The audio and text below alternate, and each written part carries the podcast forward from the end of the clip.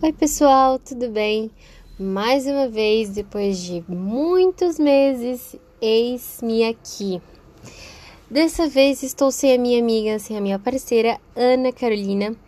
Na verdade, ela está em Santa Catarina, linda, maravilhosa, fazendo curso de medicina. Que linda! Isso mesmo, galera. Nós passamos em medicina. Glória a Deus. E estamos felizes com alegria por começar essa página em branco, essa página nova. Mas eu estou fazendo esse, esse episódio é, de maneira muito improvisada, porque eu não planejava fazê-lo, mas eu estava lendo um livro muito, muito bom e eu decidi gravar a leitura de um capítulo não só para vocês, mas para mim também, porque é muito bom, tá? Muito bom. E é do, do livro chamado Colunas do Caráter, do Júlio Schwantz. É um livro maravilhoso, gente. Eu tô no capítulo. Hum, deixa eu ver que capítulo é esse. Aqui não tem o índice aqui. Então vamos contar na mão, tá bom? Ah, não, tem sim. Um, dois, três, quatro. É o capítulo 4. E é maravilhoso. Eu tava pensando assim, nossa, eu vou, eu vou postar isso nos stories. Eu mas eu ia postar, tipo, a página toda, o livro, a, a, o capítulo todo. Então, eu vou ler. Para. Eu até vou colocar sem música, não tem música, porque é uma leitura do livro. E vocês vão ver meus comentários, eu vou lendo junto com vocês.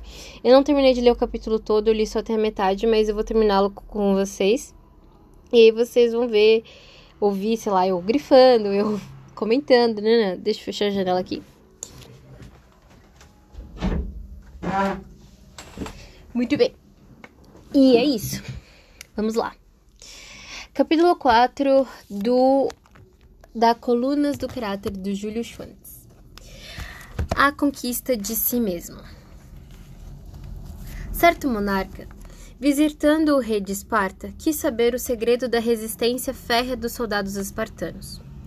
Foi-lhe dito resistir o segredo numa sopa preta, que era parte da ração de cada soldado. Insistiu o monarca em prová-la, mas qual não foi sua decepção ao levá-la à boca? Era intragável. Não se impressione, explicou-lhe o anfitrião com ironia. O tempero dessa sopa consiste em rígida disciplina pessoal. Assim o era na verdade. O monarca feito de uma vida fácil, rodeado de luxo da corte, não podia apreciá-la.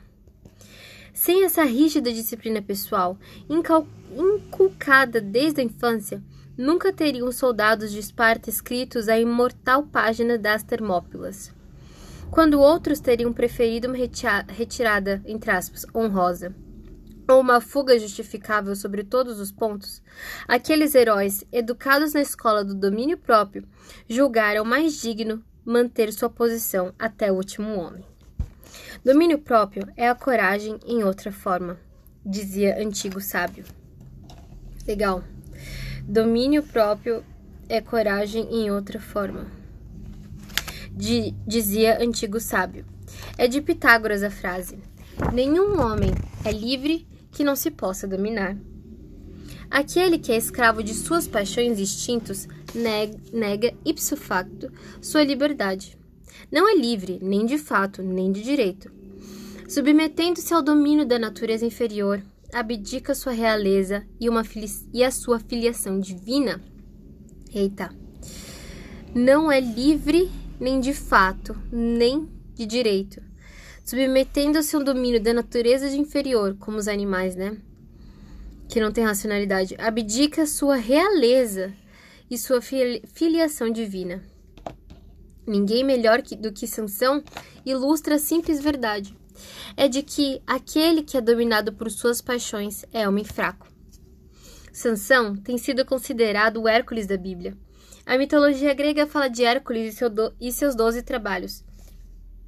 Mantendo-se no plano do histórico e não do lendário, não atribui à Bíblia doze trabalhos de Sansão, mas fala de suas sete proezas. 1. Um, o estrangulamento do leão à mão desarmada. 2. O massacre de 30 homens em Asquelão. 3. A queima dos campos dos filisteus com auxílio de 13 rap 300 raposas. 4. O segundo massacre dos filisteus. 5. A matança de mil homens com uma queixada de jumento. 6. A remoção dos portões de Gaza. 7. A, derruba a derrubada do templo de Dagon. É interessante que 7, o número 7, se repete várias vezes na Bíblia aqui também. Entre a, sete, a sexta e a sétima proezas vem a trágica história de sua traição por Dalila. Foi uma terrível tragédia para um homem como Sansão ser subitamente reduzido a escravo dos seus piores inimigos, preso com cadeias de bronze e forçado a moer no cárcere como um animal de carga. A queda final foi realmente súbita, mas os passos que levaram até ela foram graduais e abrangem toda uma vida. A queda final foi realmente súbita, mas os passos que levaram até ela foram graduais e abrangem toda uma vida. É a história, tantas vezes repetida, de alguém que jamais alcançou o domínio próprio e por isso não pode reter permanentemente domínio sobre seus inimigos. Lembre-nos, Alexandre, que conquistou um mundo civilizado em dez anos, mas jamais se conquistou a si mesmo. Morreu em Babilônia, aos 32 anos, vítima da bebida, quando sonhava amalgamar o mundo grego e asiático numa civilização pan-helênica. Sansão nunca se sujeitou à disciplina própria e por isso teve de ser disciplinado pelas circunstâncias. Com razão, dizem as Escrituras que melhor é o que governa o seu espírito do que o toma uma cidade. Vou, vou ler de novo. Com razão, dizem as Escrituras que melhor é o que governa o seu espírito do que o que toma uma cidade. Foi Sansão um escravo de suas paixões, e como escravo morreu. Cada qual lavra os termos de sua própria sentença. Não há de arbítrio, não há nada de arbitrário nesse universo de Deus. A liberdade não é um direito alienável, mas um merecimento. Aqueles que a desprezam perdem-na inexoravelmente. Bom, é. Comentando a vida mal, mal, mal baratada de Sansão, disse a conhecida escritora. Fisicamente falando, Sansão foi o homem mais forte da terra, mas no domínio de si mesmo, na integridade e firmeza, foi um dos mais fracos. Muitos tomam erradamente as paixões fortes como caráter forte, mas a verdade é que aquele que é dominado por sua paixão é homem fraco. Oh meu Deus! A verdadeira, a verdadeira grandeza do homem é medida pela força dos sentimentos que ele domina e não pelos sentimentos que o dominam. Sansão acabou caindo nas mãos do inimigo porque jamais caiu em si mesmo. Dominou o leão no caminho de Timnata, mas nunca dominou o próprio eu. Gostava de propor enigmas, mas só tarde resolveu o enigma de sua vida. Fixou os olhos no brilho ofuscante de uma falsa Dalila e acabou cego. Buscou uma liberdade falsa e terminou escravo. Não quis trilhar a senda da retidão e findou dando voltas e mais voltas, empurrando a moenda do cárcere. Incendiou com o auxílio das raposas as searas dos seus inimigos, mas permitiu que as raposinhas do vício destruíssem sua própria vinha. Carregou os portões de Gaza sobre os ombros, mas foi esmagado sobre os pecados de Gaza. Brincava de deixar-se amarrar, e amarrado ficou. Gostava de folia e seu penúltimo ato foi servir de palhaço perante seus algozes. Felizmente, arrependeu-se na undécima hora e procurou redimir uma vida fracassada com o último roubo de esforço de fé. Venceu, mas quão mais gloriosa teria sido sua carreira se tivesse aceito a diretriz divina para sua vida. A conquista do próprio eu Eis o aceno da mais excitante aventura. À vista dela, a conquista do Everett tomba na insignificância. Sua realização exige as melhores energias da juventude. Nossa, suas reali sua realização exige as melhores energias da juventude. É tarefa não para um ou dois anos, mas para toda a vida. É diferente da circunnavegação da Terra por Magalhães ou do voo solitário de Lindbergh do Atlântico Norte, quando apenas ao primeiro cabe a glória na conquista do eu. Oh, desculpa. Vamos lá. E diferente da circun... circunnavegação da Terra por Magalhães ou do voo solitário de Lindbergh através do Atlântico Norte, quando apenas ao primeiro cabe a glória, na conquista do eu, todos os vencedores levam o prêmio. O fato de alguém ter atingido a meta não diminui as dificuldades para os demais. De fato, nenhum conflito é tão severo quanto como o daquele que luta para dominar o eu, dizia Tomás Kempis, o santo Tomás Kempis, né? E Kempis sabia, de que, sabia do que estava falando. Se não credes, lede sua imitação de Cristo. É, que é o livro dele, né? Inclusive, quando eu tava lendo, eu fiquei, oh meu pai do céu, eu gosto muito desse autor, porque eu também tô estudando várias coisas assim e vendo os livros muito, muito legais. E um desses era. Barulho, barulho. E um desses era esse Imitação de Cristo dele, né? Que é para os católicos um santo. E falam que é muito bom esse livro, muito bom. E quando eu vi o autor falando desse livro, eu falei, oh, meu Deus, que legal. Eu, esse autor e eu estamos conversando na mesma sintonia, estamos falando das mesmas coisas, falando da mesma língua, muito legal. Mas então, mais um motivo para eu ler esse livro, né? Continuando. Por, por estranho que pareça, não nos é dado escolher nesse assunto. Ou nos dominamos pela aplicação dos controles interiores, ou seremos dominados pelas circunstâncias. Mas nesse caso, o efeito será desastroso sobre nosso caráter e nossa liberdade. Essa é a essência da filosofia prática que nos legou L. O. Calmham no seguinte excerto. Uh, eu anotei aqui também que é a cada escolha errada que você faz, você é menos livre, pois é escravo das consequências. Então, é muito sério e é uma lei isso. Eu fiquei pensando, a cada você é livre para você escolher o que você quiser. Você pode escolher entre o certo e o errado, o A e o B, mas você não é livre das consequências que você paga pela sua escolha. A gente sabe disso. Mas essa chavinha de que a cada escolha errada que você faz, você é menos livre porque você fica se aprisionando cada vez mais nas consequências, é um pensamento muito sério. O que que Calham nos legou no seguinte certo? Um automóvel a toda velocidade pode ser detido por uma barreira na estrada, mas o estrago será total. Não há maneira de controlar a operação de um automóvel sem arruiná-lo, a não ser ser usando os controles nele instalados. O volante e os freios são partes do carro. Quando giramos o volante ou aplicamos os freios. Ai, caiu, você caiu aqui, desculpa. Uh, intimidamos o carro a guiar ou parar a si mesmo. Homens e mulheres podem ser guiados do exterior, mas tal controle é destrutivo. O prisioneiro é dominado pela carabina. Carabina, tá escrito carabina mesmo. O, o prisioneiro é dominado pela carabina do guarda, mas perde sua liberdade.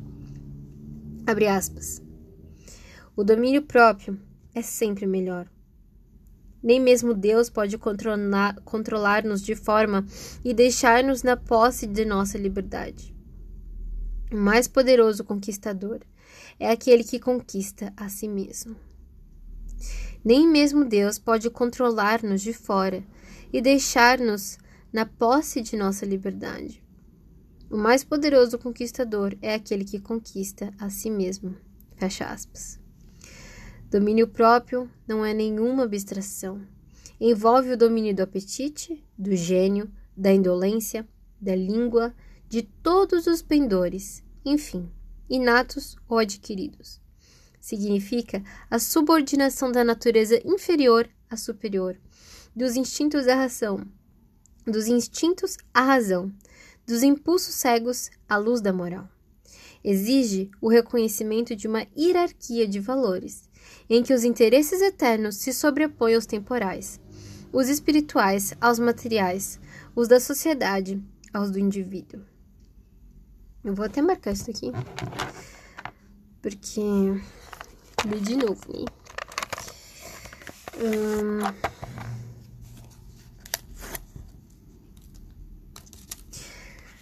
No homem que alcançou elevado grau de disciplina própria, realiza-se a síntese maravilhosa da vontade e da lei. Sua conduta, no dizer de Kant, torna-se um padrão universal. Não é restringida pela lei, porque com ela se identificou.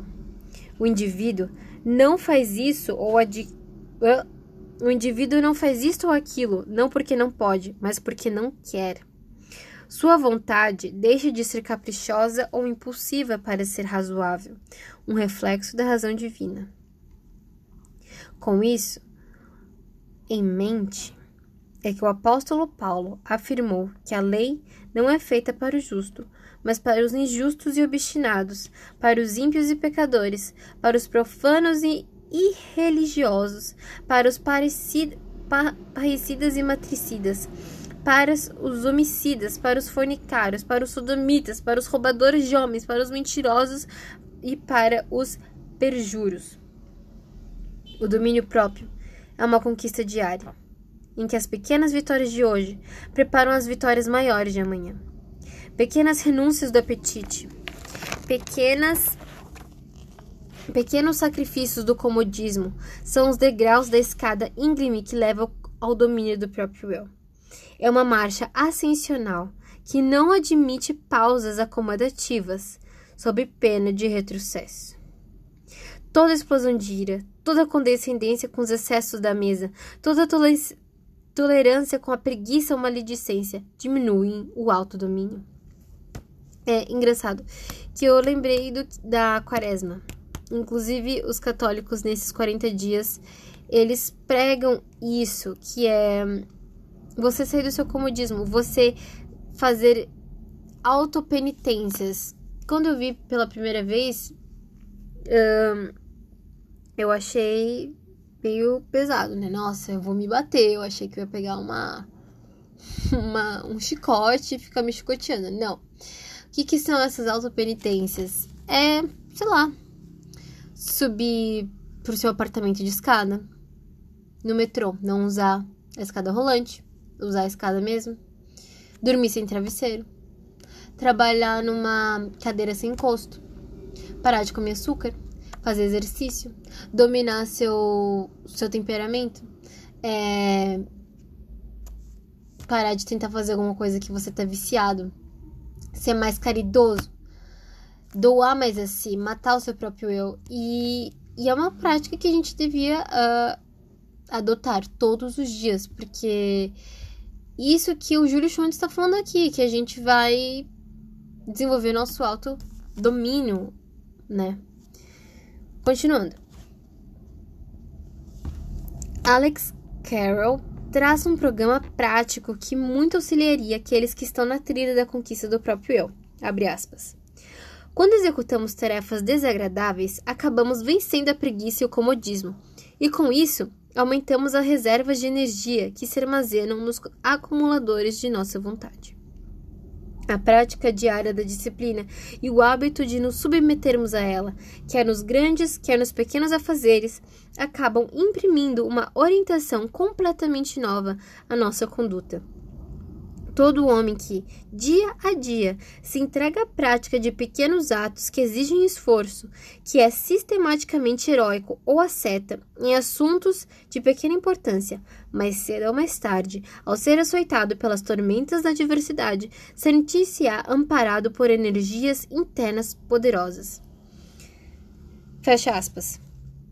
Levantar pontualmente do leito, mesmo nas manhãs em que há geada nos gramados tomar o seu chuveiro frio e tonificante, praticar sua ginástica diária ou caminhar com passo vigoroso ao lugar de trabalho. quando seria mais cômodo tomar o transporte coletivo. Por uma faca garganta, entre aspas, como freio ao apetite desordenado, para usar a linguagem pitoresca do autor de Provérbios, sair de sua com comodidade para atender o apelo de um necessitado, como fez o bom samaritano da parábola. Permanecer leal ao lado do direito e da justiça, ainda que isso custe o emprego ou a posição.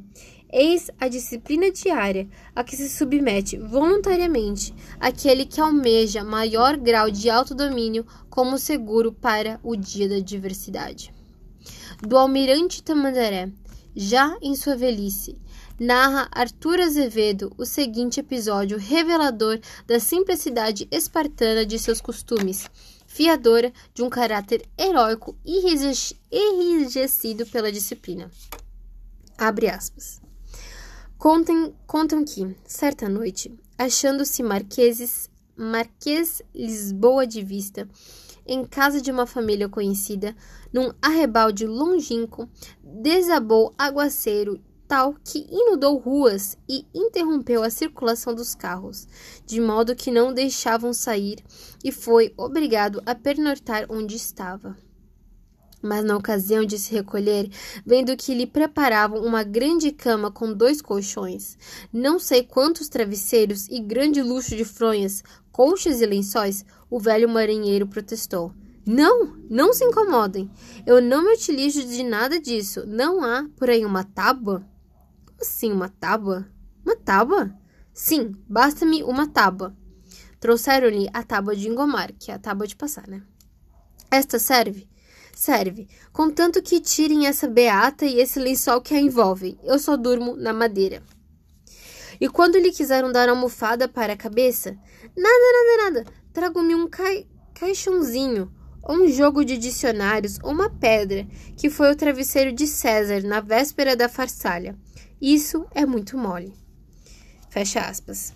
Não admira, pois, que Marquês de Lisboa, como o general Padre Bauer, organizador dos escoteiros, conservasse sua agilidade física e mental até uma idade em que os outros habitualmente são vencidos pelo reumatismo e a senilidade.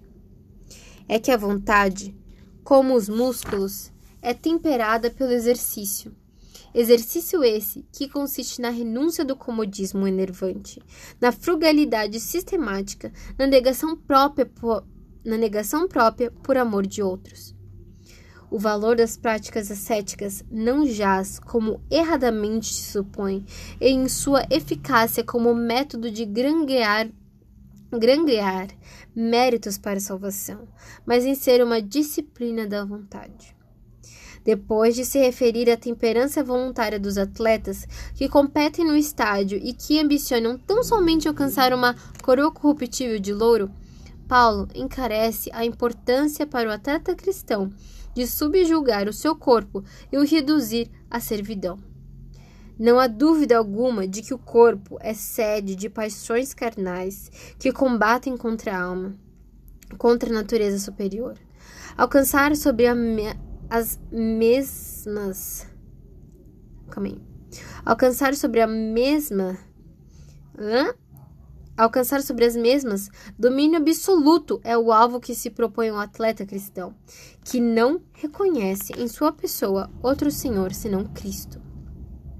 Não há em página alguma das Escrituras a menor sugestão de que as renúncias práticas em nome de um ideal de pureza e na dependência da graça divina constituem causas de recalques e frustrações capazes de gerar perturbações neuróticas eventualmente.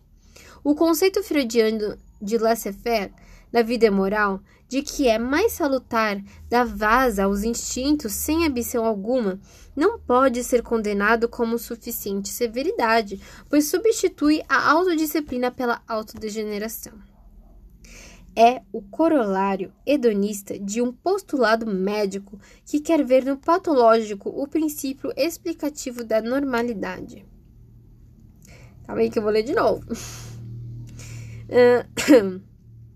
O conceito freudiano de laissez-faire na vida moral, de que é mais salutar dar vazos aos instintos sem inibição alguma, não pode ser condenado com suficiente severidade, pois substitui a autodisciplina pela autodegeneração. É o corolário, corolário hedonista de um postulado médico que quer ver no patológico o princípio explicativo da normalidade, tá?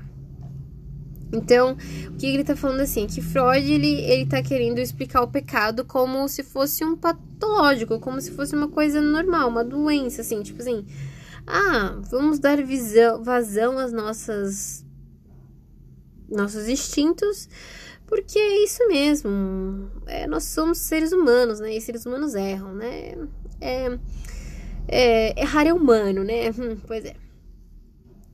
O pansexualismo de Freud está hoje desacreditado e muitos psiquiatras começam a compreender a importância da disciplina moral para a saúde física e mental. São do Dr. Henry Link as palavras, aspas. Nenhuma descoberta da psicologia moderna é, em minha opinião, tão importante como a prova científica da necessidade de sacrifício próprio ou disciplina para a integração pessoal e a felicidade. Então, né? Ellen White, eu lembro, eu sei que no Parábolas de Jesus, ela fala muito sobre isso. Ela fala muito sobre como matar o próprio eu e se doar pelo outro é vital para que você tenha crescimento e para que você tenha vida. E ela fala muito sobre a semente, que a semente ela tem que morrer para poder dar o fruto, para poder florescer. Então é isso, mais uma vez, olha, um livro que já é velho, né? Uh, a psicologia antiga já fala que isso era importante. E Ellen White no século XIX já falava isso. Não, eu acho que. Não. Século XX, né? Século XX. Ela morreu em 1915. Mas ela viveu em 1800, por aí, então século XIX. Ninguém alcançará domínio permanente sobre os impulsos da natureza inferior sem rígida disciplina mental. Tá bom, tá bom, calma, calma, que eu vou, que eu vou anotando aqui. Ninguém alcançará domínio permanente sobre os impulsos da natureza inferior sem rígida disciplina mental. Somos, por índice, por índole, dispersivos. Como muitos dos pensamentos não conhecem outra regra que o da associação livre de ideias. Perdem-se em seus devaneios e a imaginação corre a rédea solta. Sua mente é versátil e resiste a qualquer esforço de coordenação. Desconhecem o poder da concentração, que estabelece a ordem em meio ao caos. Desconhecem o poder da concentração, que estabelece a ordem em meio ao caos. Projetando-se o poder do pensamento em direções diversas simultaneamente, extenua-se sem nada realizar. É comum observar uma pessoa inteligente, vítima de uma mente fértil, mas indisciplinada. Isso aí. A disciplina, o esforço é muito mais importante do que uma mente genial, do que um gênio, do que um prodígio, né? É muito mais valoroso, é muito mais valioso. Continuando. Não nos preocupa, porém, no momento, aquele poder de concentração mental dos homens de gênio que, do fundo de suas lucumbrações, arrancam as joias do pensamento que enriquecem a existência humana durante séculos. Ele está falando aqui? Ele está falando, ah, eu não estou incluindo as pessoas que, dos seus devaneios e de um estalo assim maravilhoso na vida, arranjam soluções teoremas, leis do nada, dos seus devaneios. Continuando. No entanto, diga-se de passagem, o fulgor do gênio deve-se muito menos à inspiração que à perspiração, ao esforço de uma vontade férrea posta a serviço do pensamento. Vontade posta a serviço do pensamento. Vamos grifar essa daqui. Uhum. Antes, nos interessa a força do pensamento posto a serviço da moral, porque é próspero falar sobre o domínio também. Porque é prepóstero. Oh, desculpa. Prepóstero. Gente, que palavra é essa? Não sei, vamos pesquisar aqui. Hum...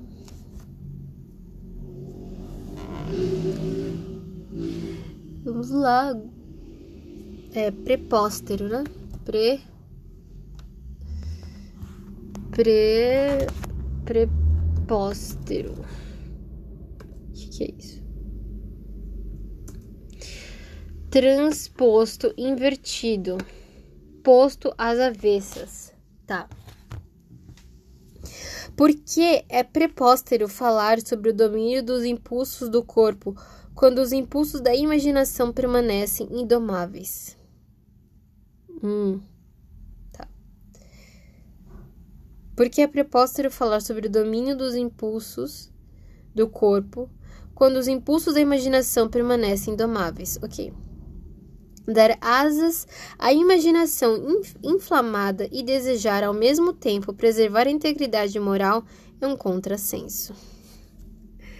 Ai, ai tapa na cara, dar asas à imaginação inflamada e desejar ao mesmo tempo preservar a integridade moral é um contrassenso.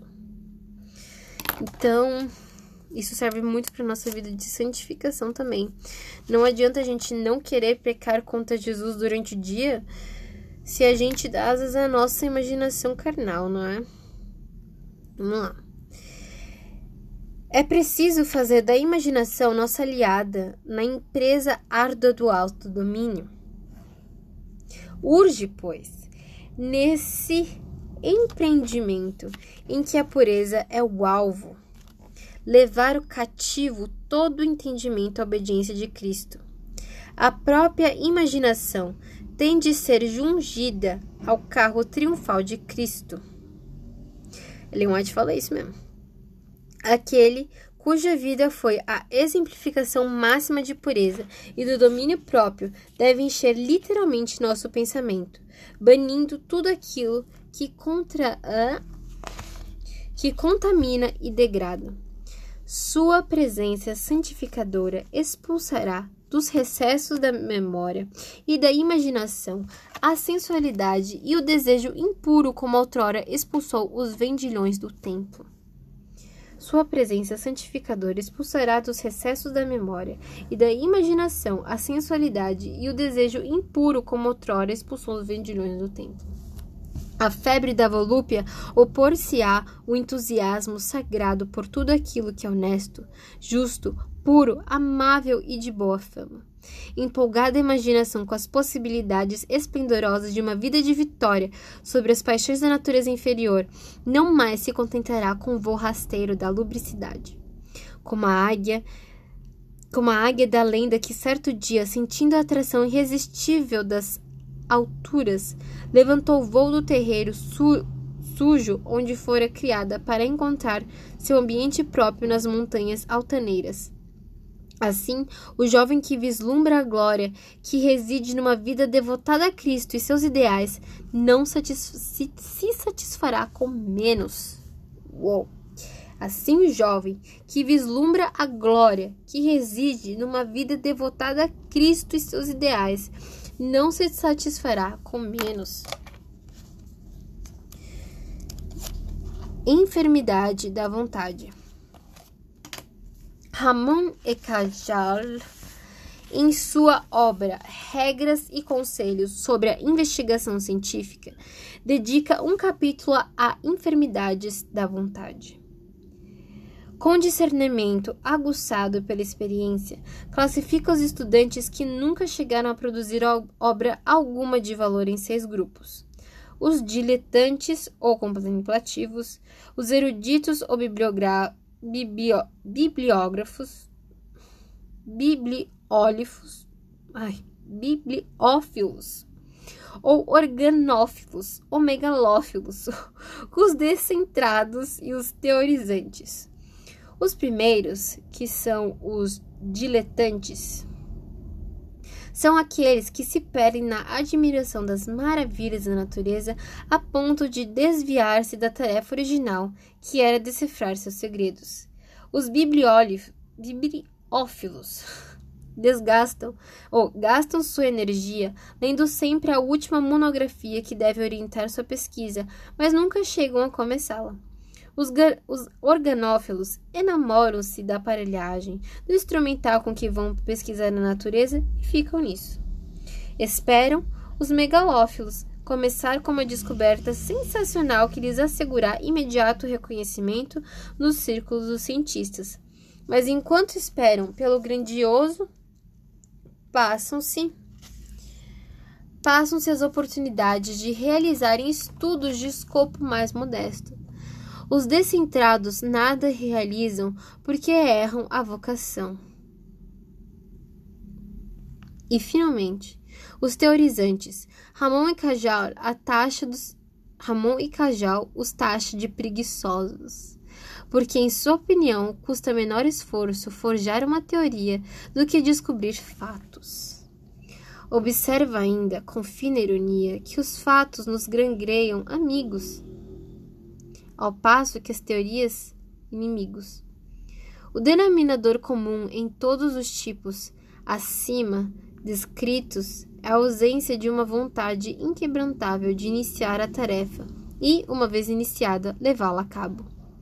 Porque a vontade, entendemos, não a faculdade mental independente que opera segundo as leis próprias, mas aquele conjunto de hábitos de trabalho e motivação que fazem com que a mente inicie sua atividade orientada com eficiência e um mínimo de inércia e mantenha essa atividade por um tempo razoável. Merecem atenção particular três enfermidades da vontade: a volubilidade, o desânimo e o capricho. O volúvel é, antes de mais nada, inconstante. Quer, mas não quer com persistência, nem singularidade, nem propósito. Como a borboleta revoloteia em torno deste e daquele objeto, sem se fixar em nenhum. Entusiasma-se com facilidade com qualquer empresa, mas seu entusiasmo é como um fogo fato. Inicia mil e um projetos, mas não leva nenhum a bom termo, porque calcula mal as dificuldades ou lhe falta constância. É um bonifrate que se deixa arrastar ao talante das circunstâncias e nada realiza.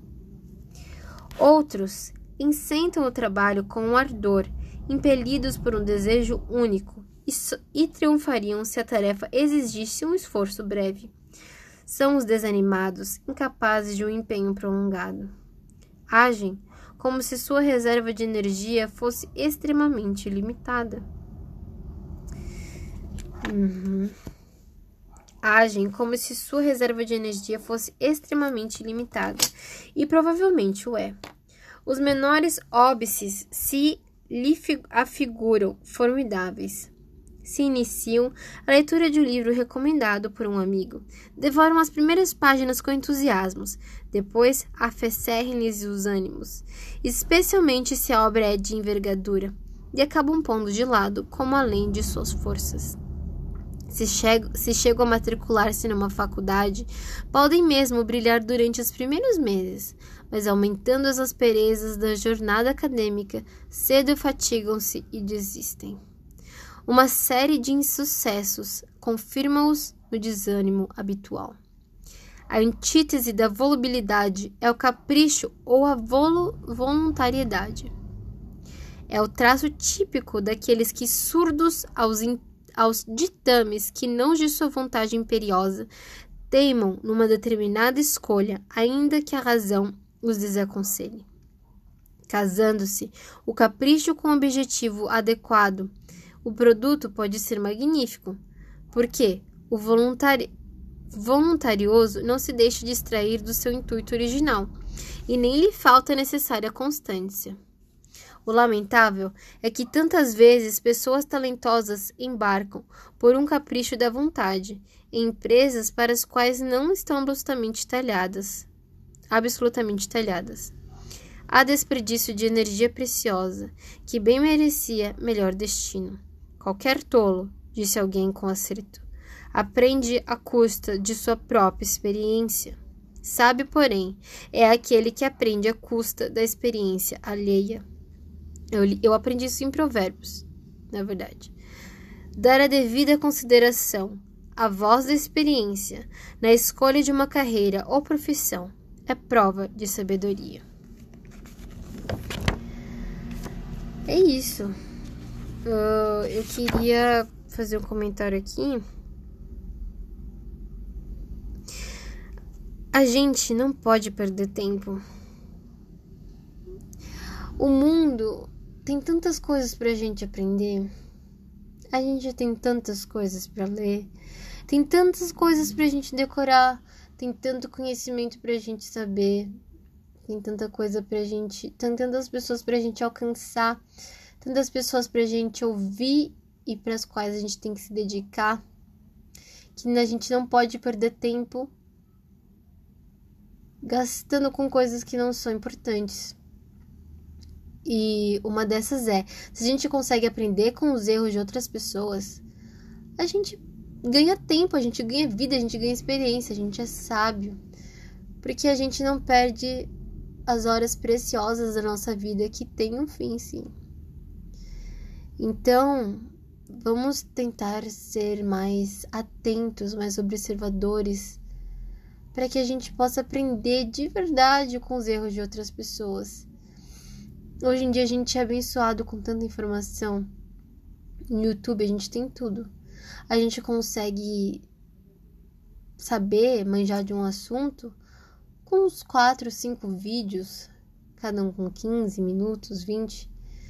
A gente consegue aprender como estudar da maneira certa, inteligente a gente aprende como ler de maneira efetiva, a gente aprende como ser um profissional de sucesso. Aquelas pessoas ali já trilharam o caminho. Vamos ver o que eles estão falando, vamos ver, vamos comparar, vamos adaptar a nossa realidade, vamos ouvir pessoas mais experientes, vamos ouvir as pessoas que estudaram mais, vamos ler mais, pessoas que. como esse cara aqui que é um intelectual ouvir pessoas que podem nos agregar, que vão agregar no, nossa, na nossa, no nosso caráter, que vão agregar na nossa formação como pessoa, como ser humano. Isso daqui não é pra gente se tornar soberbo, mas é pra se tornar uma pessoa melhor para os outros, não é?